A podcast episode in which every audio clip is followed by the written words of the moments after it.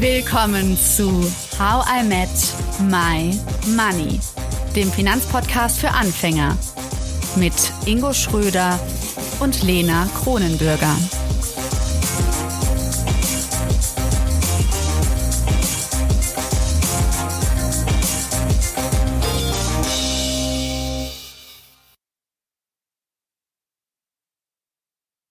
Hallo Ingo. Halli, hallo, Halena. Das mache ich jetzt immer. Ingo, nee. nee.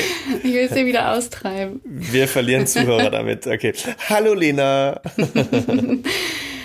In unserer Geld- und Arbeitsreihe wollen wir beide, Ingo, hören, was Menschen eigentlich so verdienen. Ne? Sind wir ein bisschen neugierig heute.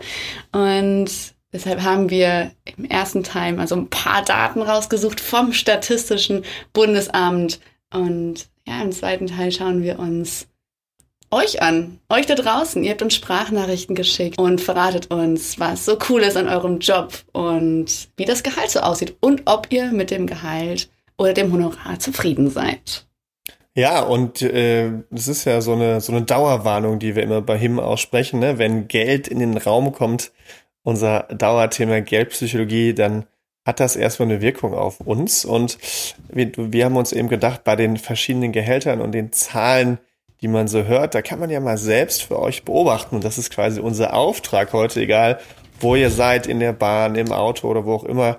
Versucht mal, ohne dabei die Kontrolle über das Auto zu verlieren oder die Bahnstation zu verpassen, mal zu beobachten, was das mit euch macht, was ihr für Reaktionen da habt, wenn ihr so Gehälter hört.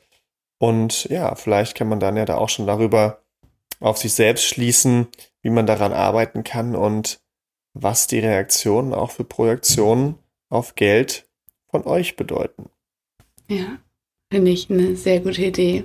Das machen wir beide jetzt auch mal, Inge, oder? Wir müssen auch mal beobachten, so wie reagieren wir darauf und finden wir das eigentlich gut, wenn wir so reagieren? Sind wir neidisch oder lässt uns das ganz kalt. Kann ja auch was heißen, oder? Wenn wir einfach komplett kalt sind, egal welche Zahlen uns da um die Ohren geschmissen werden. Ja, in ja, jedem das, Fall Äh, spannend. ist es ja so, dass, kann man ja schon mal feststellen, bei uns beiden unterschiedliche Branchen haben unterschiedliche Einkommensniveaus. Und das ist etwas, was wir uns jetzt erstmal angucken. Definitiv. Und wenn man da zum Beispiel die oder auch andere Bereiche nimmt, ne, ich meine jetzt unsere Bereiche sind unterschiedlich, aber Technologie oder Finanzdienstleistungen, so wie es bei uns ist, die äh, haben häufig mehr Gehalt oder ein höheres Gehalt im Angebot als zum Beispiel im Einzelhandel oder auch bei Bildungsunternehmen zum Beispiel. Und es gibt aber eben gewisse Faktoren, die das Einkommen beeinflussen. Zum Beispiel das Wettbewerbsniveau. Also das heißt, in zum Beispiel stark umkämpften Branchen da können Unternehmen gezwungen sein, ihre Preise zu senken, um eben wettbewerbsfähig zu bleiben. Und das kann dann eben auch das Einkommen reduzieren. Ja, zum Beispiel, wenn man so in so eine Smartphone-Branche schaut, das ist ja ein sehr intensiver Wettbewerb. Es gibt ja immer mal wieder neue Anbieter, aber eigentlich hat man da immer die gleichen Platzhirsche, also sowas wie Samsung, Apple oder auch Huawei zum Beispiel. Und die versuchen eben durch bessere Produkte zu niedrigen Preisen mehr Handys an den Mann und an die Frau zu bringen. Und das kann dann eben auch dazu führen, dass manchmal auch Gehälter dann darunter leiden bei so einem Preiskampf. Ja, also total spannend finde ich das, ähm, dass wir uns jetzt eben die Faktoren angucken und nicht immer nur, ah, es gibt verschiedene Branchen und deswegen verdienen Leute unterschiedlich. Und das ist ja jetzt gerade den einen Faktor genannt, also dieses ja, Wettbewerbsniveau kann man das ja nennen. Und mhm. ein anderer Faktor ist zum Beispiel ganz klassisch Angebot und Nachfrage. Ja, also wenn irgendwie Nachfrage nach einem Produkt oder nach einer Dienstleistung das Angebot übersteigt, dann steigen in der Regel auch die Preise und damit auch das Einkommen. Und das konnte man ganz gut in der Corona-Pandemie sehen mit Masken. Ja, auf einmal wollten alle Masken. Klar, die wurden teurer und die Einnahmen für Maskenhersteller, die ja, stiegen auch. Ja, und von Politikern teilweise, ne? ähm, ja, definitiv. Das ist äh, ein sehr plakatives Beispiel und ja noch gar nicht so lange her.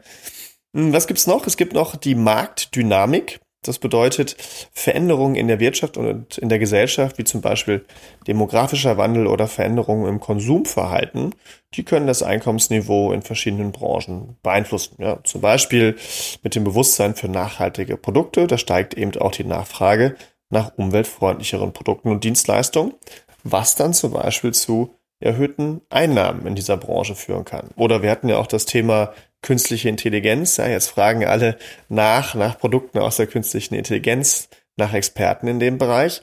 Und dementsprechend ist natürlich da auch viel zu verdienen. Müssen wir Naheit mal fragen, ob er jetzt auch mehr verdient als vor zwei Jahren. ja. Also, das ist total spannend, einfach mal, finde ich, zu sehen, dass es eben nicht nur auf die verschiedenen Branchen ankommt, sondern eben auch auf diese Faktoren, unter anderem, die wir gerade vorgestellt haben. Wir beide haben uns ja ein bisschen rumgetollt auf der verrückten Seite des Statistischen Bundesamts. Total verrückt.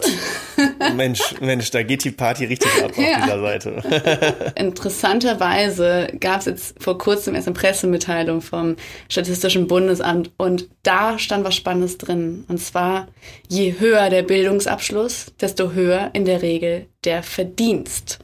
Könnte jetzt auch nicht so spannend sein, aber ich dachte ehrlich gesagt, dass das gerade angezweifelt werden könnte, weil mir doch immer mal wieder sagt, ah ja, Leute, die eine Handwerksausbildung gemacht haben und so weiter, sind gerade so gefragt und so. Deswegen dachte ich, das stimmt gar nicht unbedingt, aber vielleicht äh, doch.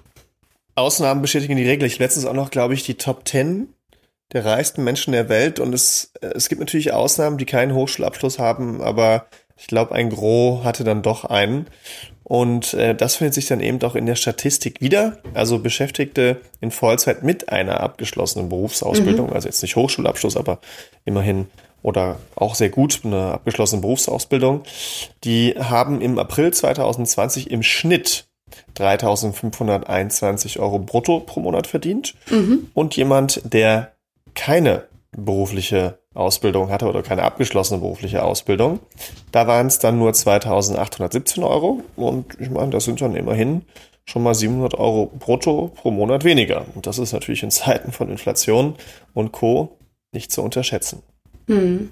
Jetzt sind wir immer drum rumgetipst, aber jetzt kommen wir trotzdem dazu, dass natürlich die Berufswahl auch maßgeblich die Höhe des Gehalts bestimmt. Das Statistische Bundesamt sagt, Friseurinnen und Friseure liegen weit unter dem Durchschnitt und Pilotinnen und Piloten deutlich darüber. Ja, die verdienen nämlich 8700, die Piloten, Friseurinnen im Schnitt 1700.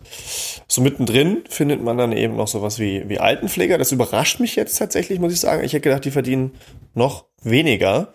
Ähm, da wurde ja auch viel in Corona-Zeiten drüber geredet. Feuerwehrmann, Feuerwehrfrau. Wie viel verdienen Sie denn jetzt, Ingo? Hau mal raus. Äh, 3559, mhm. wobei der Schnitt ähm, eben 4105 brutto verdient. Ich glaube, was man immer noch ein bisschen unterscheiden muss, hier steht zum Beispiel auch Feuerwehrmann, Feuerwehrfrau, ja, solange wie sie verbeamtet sind, ähm, also die verdienen äh, 3800, aber natürlich bleibt ein bisschen mehr hängen da an der Stelle. Also brutto, netto haben die natürlich nicht so einen hohen Unterschied. Aber wenn man eben nach oben geht, was verdienen Softwareentwickler, Lena? Da würde man ja annehmen, ne, als IT-Experte haben wir ja gerade schon genannt, wie viel verdienen die? Ja, ja, um die 5500. Schauen wir mal, wie das so weitergeht mit KI. Haben wir auch schon einiges gehört, dass da sich bestimmt äh, einiges ändern wird, auch in der IT-Branche. Diese ganzen, die ganzen Verdienste für die verschiedenen Berufe vom Statistischen Bundesamt werden wir euch auch auf Instagram teilen. Also schaut da gerne mal vorbei. Ja, und jetzt ist ja eben die Frage, wenn man jetzt diese ganzen Zahlen aus diesem äh, Wunderland der Statistik einmal betrachtet, ähm, jetzt ist ja eben die Frage, deckt sich eigentlich diese Umfrage oder diese Zahlen mit dem, äh, was ihr da draußen so verdient. Und dazu haben wir eine Umfrage mit euch gemacht und ihr habt uns ganz, ganz fleißig Sprachnachrichten geschickt. Und ja, Lena, sag doch mal, welche Fragen hast du denn der Community gestellt, die sie dann beantwortet haben? Ja, das waren vier Fragen. Zum einen, in welchem Beruf arbeitest du? Was ist das Beste an, deinem, an deinem Job oder warum sollten auch andere deinen Beruf ausüben? Was findest du jetzt nicht so gut daran? Und wie viel verdienst du eigentlich? Und findest du das angemessen, zu viel oder zu wenig? Da bin ich mal gespannt, ob das jemand äh, sagt. Dann würde ich doch mal sagen, fangen wir mit der ersten Sprachnachricht an. Ich arbeite als selbstständiger Mediengestalter Bild Ton in der kreativen Film- und Medienproduktion. Mhm. Ähm, und das Besondere an dem Job ist, dass jeder Tag anders ist. Ähm, man dreht an verschiedenen Orten, man lernt ganz viele verschiedene Menschen kennen. Manchmal dreht man sogar an Orten, wo man normalerweise als Normalo so nicht hinkommt. Und das finde ich irgendwie ziemlich erfrischend und, und cool. Ich kann außerdem kreativ sein, meine Kreativität ausleben, verschiedene Dinge probieren, mal ein bisschen rumspinnen und sowas. Und so entstehen coole neue Ideen und Projekte. ähm, die wir dann umsetzen oder Kunden vorschlagen oder so. Und auch die digitale Arbeit, die gefällt mir einfach, wenn wir nicht gerade am Drehen sind, dann bin ich hier am Schneiden oder Konzepte schreiben oder sowas. Und ich bin sowieso ein sehr computeraffiner Mensch und äh, da macht das natürlich Spaß, gerade auch die neuesten Tools, KI und sowas zu nutzen. Ja, also zusammengefasst, ähm, wer gerne selbstständig arbeitet, ähm, frei arbeitet, kreativ und Abwechslung liebt, äh, der sollte drüber nachdenken, auch das zu tun, was ich tue. Negative Aspekte, ja, also ich würde sagen, das sind so die typischen selbstständigen Probleme. Man vergisst Feierabend zu machen oder man macht keinen Feierabend und vor allem bei kreativen Berufen, ähm, man kann ja den Kopf nicht einfach abschalten. Also wenn ich dann nachts im Bett liege und habe eine super Idee, dann, dann stehe ich kurz auf und schreibe es auf oder so und wenn man mal zu Hause in Ruhe sitzt und will eigentlich abschalten und dann hat man kurz diesen Einfall, dann macht man einfach weiter und hört nicht einfach auf zu denken. Und zum Berufsbild selbst, da ist es natürlich so, mit einer Kamera in der Hand kommt natürlich auch Verantwortung auf einen zu. Äh, nicht nur gegenüber denen, die man filmt, die wollen ja auch alle ihre Rechte gewahrt haben und wollen sich gut gefallen auf der Kamera und ähm, und, und gut rüberkommen, sondern auch eben denen gegenüber, für die man dreht, wenn man für Kunden dreht. Ähm, und man hat Situationen, die sich nie wiederholen lassen, zum Beispiel das Ring anstecken bei einer Hochzeit oder sowas. Wenn man in dem Moment dann nicht abliefert, dann, dann ist der Kunde unzufrieden. Und das ist natürlich gerade bei Drehs, die sehr, ich sag mal, zeitintensiv sind, wo wir drei, vier Tage am Stück drehen oder so, wenn dann öfter mal solche Stressmomente kommen, denen man weiß, jetzt muss ich konzentrieren, ähm, dann ist das auf die Dauer natürlich anstrengend. Aber ich denke, das gibt es in jedem Beruf auch. Ähm, ich bin gerade erst in die Selbstständigkeit in Vollzeit gestartet. Ich habe vorher schon ähm, äh, nebenher, also nebenberuflich selbstständig gearbeitet, habe da aber alle Einkünfte, die ich hatte, tatsächlich investiert in neues Equipment und in die Selbstständigkeit selbst. Ähm, und daher ist das Gehalt jetzt was Neues. Ähm, oder sagen wir mal das Gehalt aus der Selbstständigkeit. Vorher als Azubi habe ich zum Schluss so um die 1100 Euro brutto bekommen. Und wir streben äh, mit unserer GBR gerade an, dass wir uns 2000 Euro brutto pro Monat auszahlen. Und ich denke, das dürfte so nach Auftragslage auch ganz gut funktionieren. Ich finde, wenn es jetzt darum geht, ob das Gehalt zu viel oder zu wenig ist, grundsätzlich, es reicht es reicht, um die Wohnung zu bezahlen, es reicht, um zu leben und, und so. Aber ich muss schon privat an manch einer Ecke sparen, äh, um das Geld für besondere Dinge oder Notfälle oder so Notgroschen oder so übrig zu haben. Jetzt kann ich mir zum Beispiel kein neues Handy kaufen, was überfällig wäre, weil ich dann sage, ich spare das Geld lieber und wenn dann mal ein schwieriger Monat ist, wo wir uns vielleicht nicht die 2000 Euro auszahlen können, dann habe ich wenigstens noch einen kleinen Puffer. Ähm, das würde ich natürlich gerne ändern, und dafür ist ein höheres Gehalt notwendig. Das werden wir vielleicht auch irgendwann schaffen. Ähm, aber momentan ist es halt, äh, ja, lege ich das immer so ein bisschen zurück. Für die Altersvorsorge oder einen Urlaub oder eine neue Anschaffung oder sowas wäre es natürlich auch mal cool, ein bisschen mehr Geld zu haben. Aber ich, ich denke, das klappt. Momentan bin ich, bin ich halt noch in dem Modus drin zu sagen, ich äh, zahle mir lieber selbst nicht so viel aus und investiere das Geld lieber in meine selbstständige Arbeit, neues Equipment oder sowas ähm, dann werde ich mich verbessern und irgendwann bin ich dann auf dem Level, wo ich mir über sowas keine Gedanken mehr machen muss. Aber ja, es ist schon ein Thema, was mich natürlich auch beschäftigt. Spannend, spannend, spannend. Also mir passiert das ganz oft, dass ich nachts aufstehe und Ideen aufschreibe. ist das bei dir auch so, Ingo? Ja, ja, ja. Ja, und manchmal dauert es viel zu lange, bis man das macht, finde ich. Also ich habe schon so Momente, wo ich mir denke, ich drehe mich anderthalb Stunden im Kreis oder zwei Stunden gedanklich und man kommt so von Hölksken auf Stöcksken, wie man am Niederrhein sagt. Mhm. Ähm, und man sollte das eigentlich aufschreiben. Aber manchmal muss ich sagen, also gerade wenn der Tag richtig anstrengend war, richtig viel war und man dann nicht wirklich bis zum bis zum Bettgehen noch durchgearbeitet hat, dann falle ich einfach tot ins Bett und mhm. schlafe auch einfach.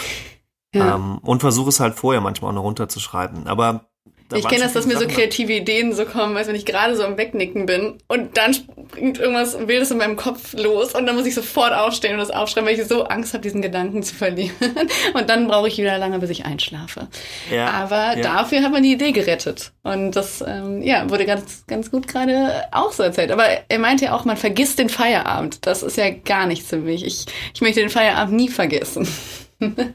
Ja, da kommt dann, äh, jetzt sind wir wieder bei Freizeit First, ne? aber ich kann das total verstehen. Ich glaube, gerade wie er es beschrieben hat, am Anfang ähm, der Hassel, den man halt einfach macht, ne? man macht das ja auch aus Leidenschaft. Und ich meine, was er alles beschrieben hat, war schon viel. Ne? Und dafür dann, da merke ich so, was es mit mir gemacht hat. Das war ja auch so das Thema, was macht es mit uns?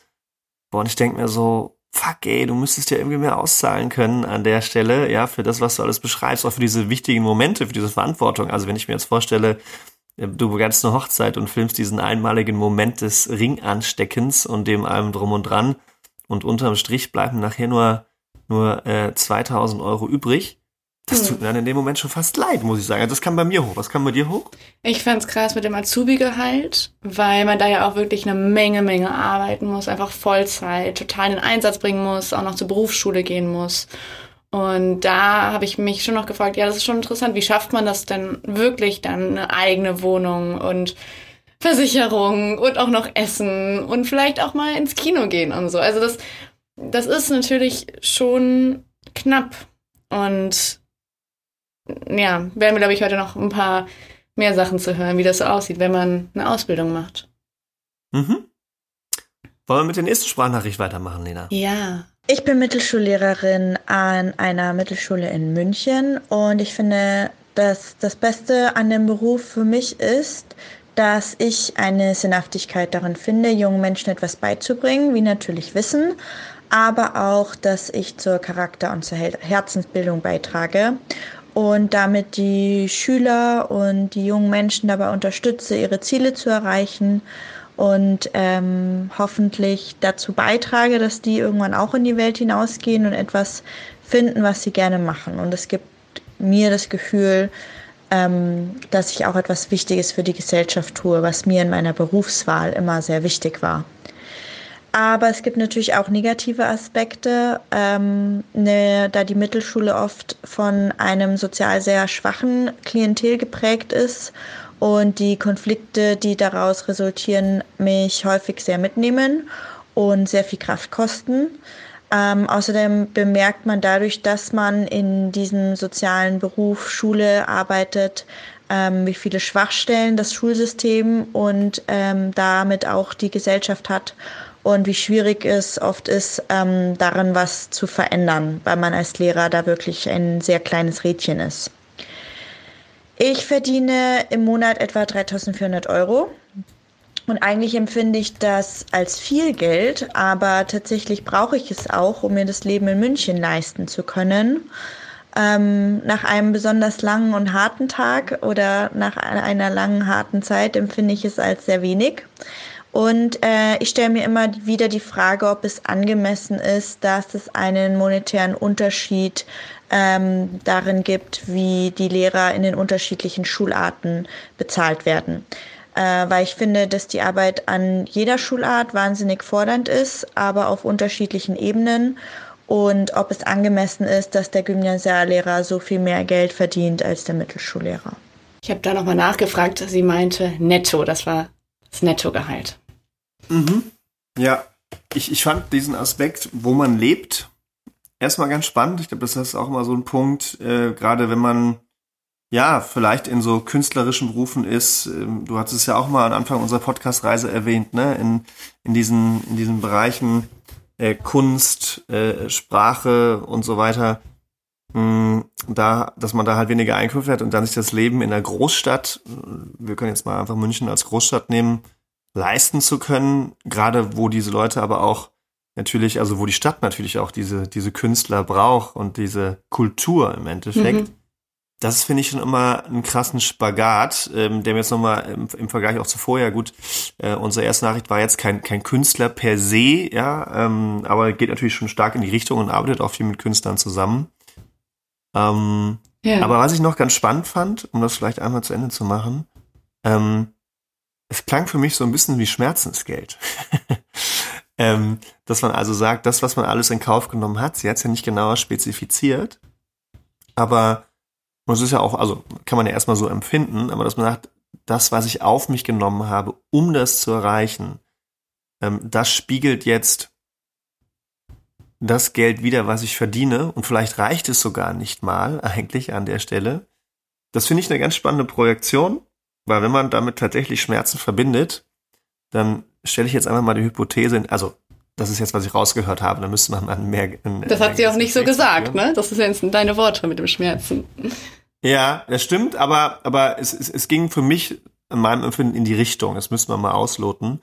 Aber wenn man das in dieser Richtung empfindet, nennen wir es mal so, dann ist natürlich die Frage, ob irgendeine Form von Geld das überhaupt irgendwann aufwiegeln könnte. Ne? Hm.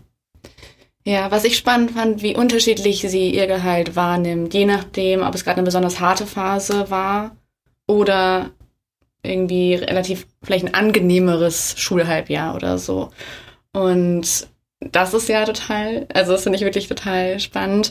Hm, ich finde, was da auch mitschwingt, genau, wie, wie beim ersten, mit der ersten Sprachnachricht, aber jetzt nochmal anders, weil sie ja wirklich mit Schülerinnen und Schülern arbeitet und da auch richtig beschreibt, es ist ja nicht dann nur Wissensvermittlung, sondern es ist auch ein riesengroßer pädagogischer Anteil. Vielleicht auch, dass sie etwas macht, was vielleicht eigentlich die Aufgabe der Eltern wäre, etc., etc. Und diese große, große Verantwortung, die sie auf ihren Schultern trägt, das, das fand ich total, also ich finde es einfach auch nochmal wichtig anzuerkennen, was Lehrerinnen und Lehrer einfach leisten.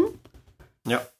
Und gleichzeitig auch, dass jetzt in beiden Sprachnachrichten schon für mich deutlich wurde, wie leidenschaftlich aber auch daran gegangen wird. Es ist nicht irgendein Job, sondern das wird richtig, richtig ernst genommen. Ja, und was dann vielleicht auch wieder die Bezahlung, auch wenn sie natürlich in irgendeiner Form notwendig ist, dass das nicht der komplette Mittelpunkt ist. Es ist natürlich wichtig und universell Geld, aber wenn man eben diese Leidenschaft hat, dann kann auch ein höheres oder ein geringeres Gehalt ausreichend sein. Und dann sind wir ja wieder beim Thema, ne? Also ähm, was bin ich mit und ohne Geld? Und das fand ich da, kam da schon mal ganz gut raus. Und natürlich auch der Unterschied, äh, habe ich nie drüber nachgedacht, aber mitbekommen, warum natürlich Mittelstufenlehrer oder ein Grundschullehrer im Zweifel geringer bezahlt wird als ein Gymnasiallehrer. Hm. Ja, ich kriege das ähm, total viel mit, weil ich ein paar Lehrerinnen und Lehrer in meinem Umfeld habe. Und was mir immer deutlich erscheint, ist, wie groß die Belastung ist in dem Beruf. Also ich merke das so manchmal von der Auswanderung, dass manche Leute das so belächeln, sagen, ach ja, ihr habt so viel Ferien, aber wenn ich mit Lehrerinnen und Lehrern spreche, dass ich richtig raushöre, es ist, man hat natürlich eine Stundenanzahl in der Woche, aber darüber hinaus hat man ja dann noch die ganzen Klausuren, Zeugnisse schreiben, aber auch jetzt zum Beispiel, wie gerade in der Sprachnachricht deutlich wurde, in der Mittelschule, sich mit den Schülerinnen und Schülern auseinanderzusetzen. Ist das vielleicht angemessen, was sie da anziehen in der Schule? Oder oh, gibt es vielleicht Gewalt in der Familie? Wie kann man weiterhelfen? Wen muss man noch kontaktieren? Das sind alles Sachen, die fallen ja noch raus. Das heißt, ich glaube, das ist auch ganz spannend. Also wie viel arbeiten Lehrerinnen und Lehrer wirklich neben dem, was im Vertrag steht? Ja, definitiv. Hören wir uns doch mal Sprachnachricht Nummer 3 an, Lena. Hallo Lena, hier ist die Laura. Mein Beruf ist Wissenschaftlerin. Ich habe Biologie studiert und die letzten vier Jahre als Doktorandin bzw. wissenschaftliche Mitarbeiterin in Frankfurt gearbeitet. Und seit ich dann den Titel tatsächlich in der Hand halten konnte, bin ich nach New York gezogen und nach wie vor auf Jobsuche. Ähm, die Stellen, die ich mir anschaue, heißen Medical Science Liaison und sind eine Funktion im Pharmabereich die ich sehr, sehr, sehr spannend finde. Ähm, das Beste an meinem Beruf bisher als Doktorandin ist das unglaubliche Maß an Freiheit, das ich genießen durfte. Es war eine sehr kreative Zeit, aber auch sehr wissenschaftlich frei geprägt. Ähm, aber ich konnte mir auch meine Zeit frei einteilen. Und gerade das würde ich als MSL weiterhin machen können. Ähm, ich müsste eigenständig mein Territory führen und organisieren und das ist was, was ich sehr, sehr, sehr gerne mag. Zusammen allerdings in diesem Fall auch damit, dass ich sehr viel mehr mit anderen Menschen arbeiten würde, sehr viele Meetings hätte, mit Leuten sprechen würde über neue Medikamente, neue Studien. Und das reizt mich eben sehr an diesem Beruf. Ein negativer Aspekt an beiden Seiten sozusagen. Ähm, gerade im akademischen System, meiner Meinung nach, ist das Hierarchiesystem. Ähm, gerade als Doktorand ist man natürlich seinem, seinem Supervisor bis aufs Letzte ausgeliefert. Ähm, niemand ist Vollzeit angestellt. Ähm, trotzdem wird natürlich sehr viel mehr als Vollzeitarbeit erwartet, alle Wochenenden. Wenn der Chef sagt, ich hätte das aber gerne, dann hat man das zu tun. Und das sind einfach Arbeitsbedingungen, die so nicht, nicht sein sollten. Ähm, ich glaube, ich kenne niemanden, der nicht wegen seinem Chef geweint hat. Und das auch nicht nur einmal. Ähm, an den MSL-Stellen im, Gegen, äh, im Gegensatz dazu ist, glaube ich, ein negativer Aspekt die Eigenverantwortlichkeit. Man muss sehr gut selbstständig arbeiten können. Ähm, und das ist, ich glaube, es kann manchmal schwierig sein, mit wenig Anleitung einen guten Job zu machen, der sehr, sehr viel Eigenheiten mit sich bringt. Ähm, dann kommen wir zu den letzten beiden Fragen. Das Gehalt. Ähm, als Doktorand habe ich eine 65%-Stelle gehabt, was auf 26 Wochenstunden hinausläuft. Ähm, dafür habe ich aber ganz gut verdient. Ich habe im Jahr ähm, zwischen 30.000 und 35.000 Euro verdient, ähm, brutto, was ich wirklich in Ordnung fand, dafür, dass ich auch mich nicht tot gearbeitet habe spannende neue Aspekte. Also zum einen äh, jemand aus der, also aus der Wissenschaft, die aber jetzt gerade arbeitssuchend ist. Das finde ich auch total spannend. Und sie hat was angesprochen, und zwar die Arbeitsbedingungen. Ingo musste, also sie hatte gesagt, bei ihr in den Laboren, da haben alle schon mal wegen des Chefs geweint. Wie viele haben schon mal wegen dir geweint, Ingo? Beim bei meiner Arbeit. ja, das ist doch auch Chef. ich hoffe noch niemand. Also, äh, das müssen wir unsere Mitarbeiter fragen. Ich mache mal eine Umfrage letzten, bei euch. Bei unserer letzten Alpaka-Tour hat, glaube ich, niemand geweint. ähm, ja, fand ich schon krass. Also, ähm, hat mich in dem Moment so kurz bisschen betroffen gemacht. Also ich habe so eine aufrechte Haltung gerade gehört und dachte so, wow, okay, krass. Mhm. Und vor allem, äh, sie kennt keinen, wo das nicht so war. Mhm. Ähm, das spricht ja für einen Beruf, ja, wo eben wieder der Punkt ist, und ich finde, da hat sie ja, ein, also sich anscheinend eine ganz gute Stelle oder eine mögliche Stelle gesucht und wartet auch darauf, diese zu bekommen. Also wenn ich so ein bisschen rein interpretiere, dass sie auf so eine MSL-Stelle wartet und weitersucht und sich nicht in so ein äh, typisches Labor begibt, wo man dann eben keine Freiheit hat, die Zeit sich nicht selbst einteilen kann und sich schon mal Tempos kauft, ja, weil man da immer quasi vom Chef oder von der Chefin halt. Ich Wobei das meinte sie schon. Wird. Sie meinte schon, dass sie Freiheit hatte im Labor, aber eben, dass die Arbeitsbedingungen schwierig waren wegen der Hierarchie. Hm. Hm. Ja, das, äh, das kann kein Geld der Welt bezahlen, dass man das aushalten muss. Das wäre wirklich ein Schmerzensgeld, oder jetzt? Wenn man, das wenn man, ist, ja. Das ist wirklich ein Schmerzensgeld, definitiv. Ja, fand ich ja total interessant, wie ähm, wie stark die beiden Seiten waren. Also wie toll sie denn, also das Leben als Doktorandin fand und gleichzeitig auch, wie krass das mit der Hierarchie war und was das mit den Menschen dort gemacht hat. Also super spannend, wie ähm, ambivalent auch so Jobs sein können, ne? Das ist, das ist ja, halt und, eben aber gleichzeitig auch, dass sie es auf dem Schirm hat. Ne? Ich meine, manche haben es vielleicht gar nicht so auf dem Schirm, haben die Erfahrung noch gar nicht gesammelt und geraten in sowas rein. Also ich glaube, da sollte man schon drauf achten. Äh, ist man so ein, so ein Typ, der auf Hierarchie steht und äh, damit auch dann besser umgehen kann oder sagt man halt, das ist eigentlich gar nicht mein Ding oder man stellt es fest, aber dann soll man es auch feststellen und dann auch dementsprechend handeln und nicht wegen dem Gehalt äh, dann irgendwo da bleiben. Ne? Also es ist schon hm. on point. Das war Teil 1. Nächste Woche geht es dann weiter damit, dass wir erfahren, was andere beruflich machen und verdienen. Und wir sprechen über Unsicherheit versus Sicherheit und gesellschaftliches Ansehen. Hör unbedingt wieder rein. Danke, dass du zugehört hast und toll, dass du ein Teil von How I Met My Money bist. Wir hoffen, dir hat diese Folge gefallen. Um keine Folge zu verpassen, klick einfach direkt auf den Abonnieren-Button auf Spotify, Deezer und Apple Podcasts. Für weitere Tipps und Tricks und Informationen, damit du dein Geld und dich besser kennenlernst, folge uns auf Instagram, Twitter, Facebook und LinkedIn. Dort kannst du uns auch immer schreiben, falls du Fragen, Feedback oder Themenwünsche hast. How I Met My Money wird gesponsert von der Maiwerk Finanzakademie. Spannende Online-Kurse für deine finanzielle Zukunft zu ETFs, Immobilien und Altersvorsorge. Natürlich gibt's für dich Rabatt. Schau dafür einfach in die Show Notes.